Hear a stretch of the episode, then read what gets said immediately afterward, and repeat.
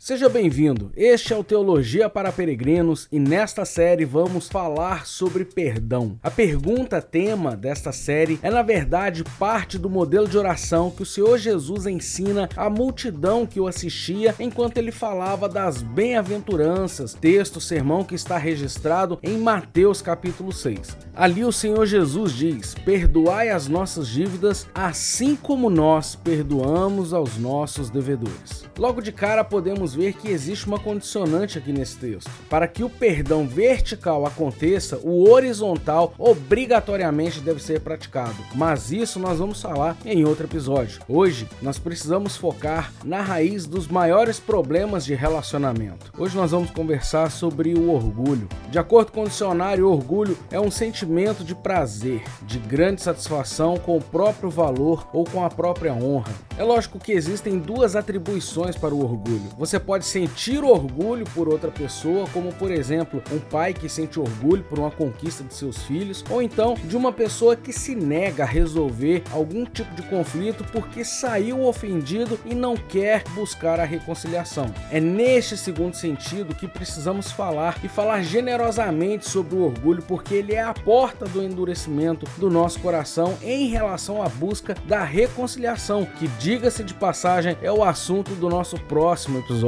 Mas vamos lá.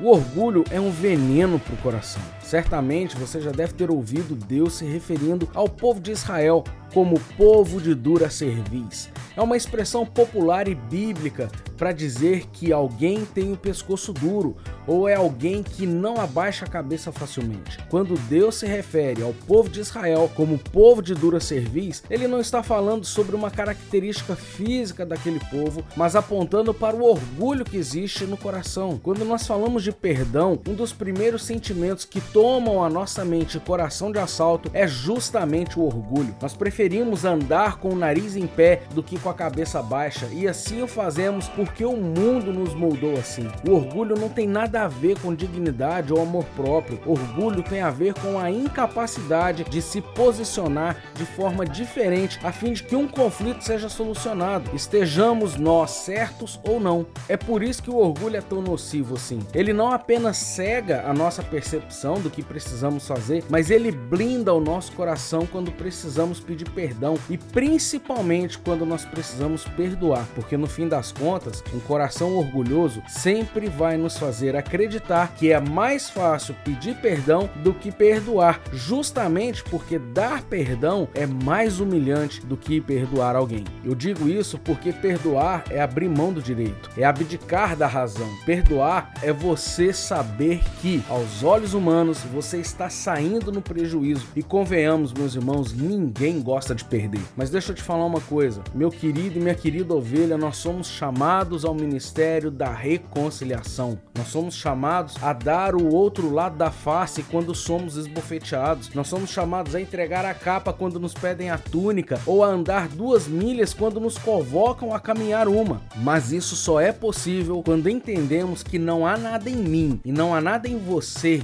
que Cristo não tenha levado na cruz. E isso inclui o orgulho do nosso coração. Amados, nós precisamos entender que o orgulho envenena o nosso coração com amargura, rancor, mágoa, e quanto mais cultivamos este sentimento, mais doentes ficamos. Ao passo dos dias, nós vamos minando as nossas forças, atrofiando a nossa fé, até que não suportamos mais e então implodimos em depressão. Alguém disse algo muito verdadeiro: não perdoar é tomar um copo de veneno esperando que o outro morra. E você pode até pensar: ah, pastor, mas eu não levo desaforo para casa. E eu concordo com você, para casa a gente não leva desaforo mesmo, para casa a gente leva perdão, para casa a gente leva paz e reconciliação. Ao invés de tentar se livrar da mágoa, do rancor e dos demais sentimentos nocivos, se livre primeiramente do orgulho, porque a partir disso o resto desce pelo ralo. No próximo episódio nós vamos falar sobre a dureza do nosso coração e como isso nos incapacita a perdoar e pedir perdão. Que Deus te abençoe poderosamente